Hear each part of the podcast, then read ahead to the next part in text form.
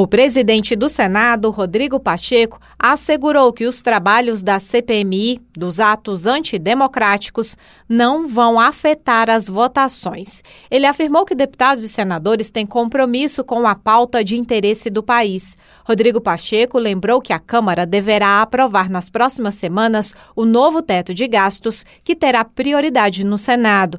Pacheco reiterou ainda que as votações vão ocorrer paralelamente aos trabalhos da CPMI. Nossa preocupação é com a pauta e com a agenda do país, não que a CPMI não seja importante, que cumpra o seu papel, mas o meu foco como presidente do Senado e presidente do Congresso é a aprovação das medidas legislativas que possam permitir o crescimento do Brasil. Então nós temos um desafio agora pela frente, que é a votação do projeto de lei complementar do arcabouço fiscal. Temos o desafio da reforma tributária, das medidas provisórias. Então essa agenda de Brasil tem que estar apartada da agenda de divisão, da agenda de de polêmica. O vice-líder do Republicanos, senador Hamilton Mourão, do Rio Grande do Sul, avalia que os parlamentares terão condições de conciliar os trabalhos da CPMI, das comissões temáticas, das comissões mistas das medidas provisórias e dos plenários. Todos nós parlamentares sabemos que carregamos uma mochila. Quando a gente pega mais uma pedra, a mochila fica mais pesada, né? Então, existe um ditado antigo, né? Cuidado com o que você pede, você pode conseguir. Então vamos trabalhar. Os parlamentares têm resistência física, capacidade operacional e boas assessorias.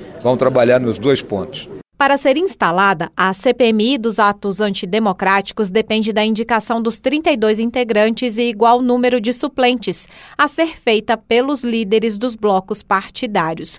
Rodrigo Pacheco vai analisar brevemente o questionamento do líder da oposição, senador Rogério Marinho, do PL do Rio Grande do Norte, quanto à distribuição das vagas na CPMI. Ele alega que a proporcionalidade deve considerar a formação dos blocos partidários até fevereiro, numa tentativa de impedir que o governo tenha uma cadeira a mais após a adesão da rede ao bloco parlamentar Resistência Democrática, formado por PSD, PT e PSB no Senado.